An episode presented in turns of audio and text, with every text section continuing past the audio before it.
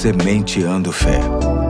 Porque semear a fé produz grandes colheitas.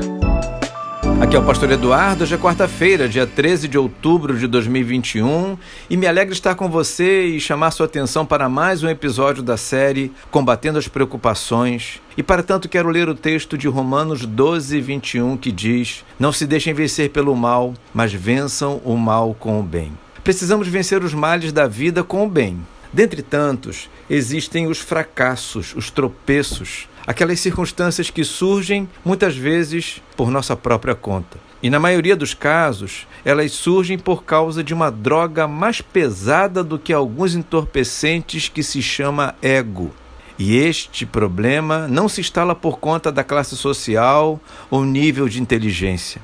O ego destrói ricos e pobres, doutores e analfabetos, religiosos e ateus. Para todos, o fracasso pode ser uma grande escola, trazendo ensinamentos que ajudam a melhorar a cabeça e a vida.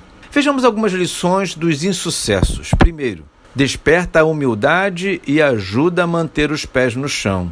Segundo, estimula a imaginação e leva a explorar novas alternativas. Terceiro, fomenta a reflexão, evitando novas decisões precipitadas. Quarto, inaugura o recomeço, fazendo entender que reconstruir pode ser uma experiência maravilhosa.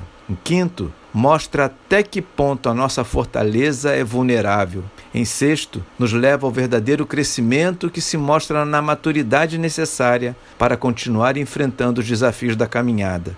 Em sétimo e último, fortalece ainda mais a nossa dependência de Deus e da sabedoria que só Ele pode dar. Muitas pessoas bem-sucedidas costumam dizer que o sucesso é um presente envenenado, já que pode proporcionar a ideia de que, daqui para frente, ele sempre virá, independentemente de qualquer coisa. O fracasso faz parte da vida e é muito importante, como diz o texto de hoje, vencer este mal com o bem, vencer os fracassos com inteligência e fé, fazer deles o estímulo para uma virada na vida.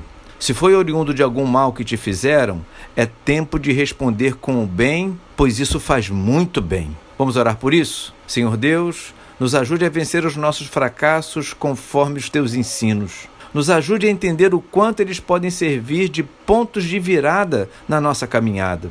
Que estes males sejam vencidos com o bem que vem do Senhor. Obrigado pela sua graça em nos ajudar. Oramos em nome de Jesus. Amém. Hoje fico por aqui e até amanhã, se Deus quiser.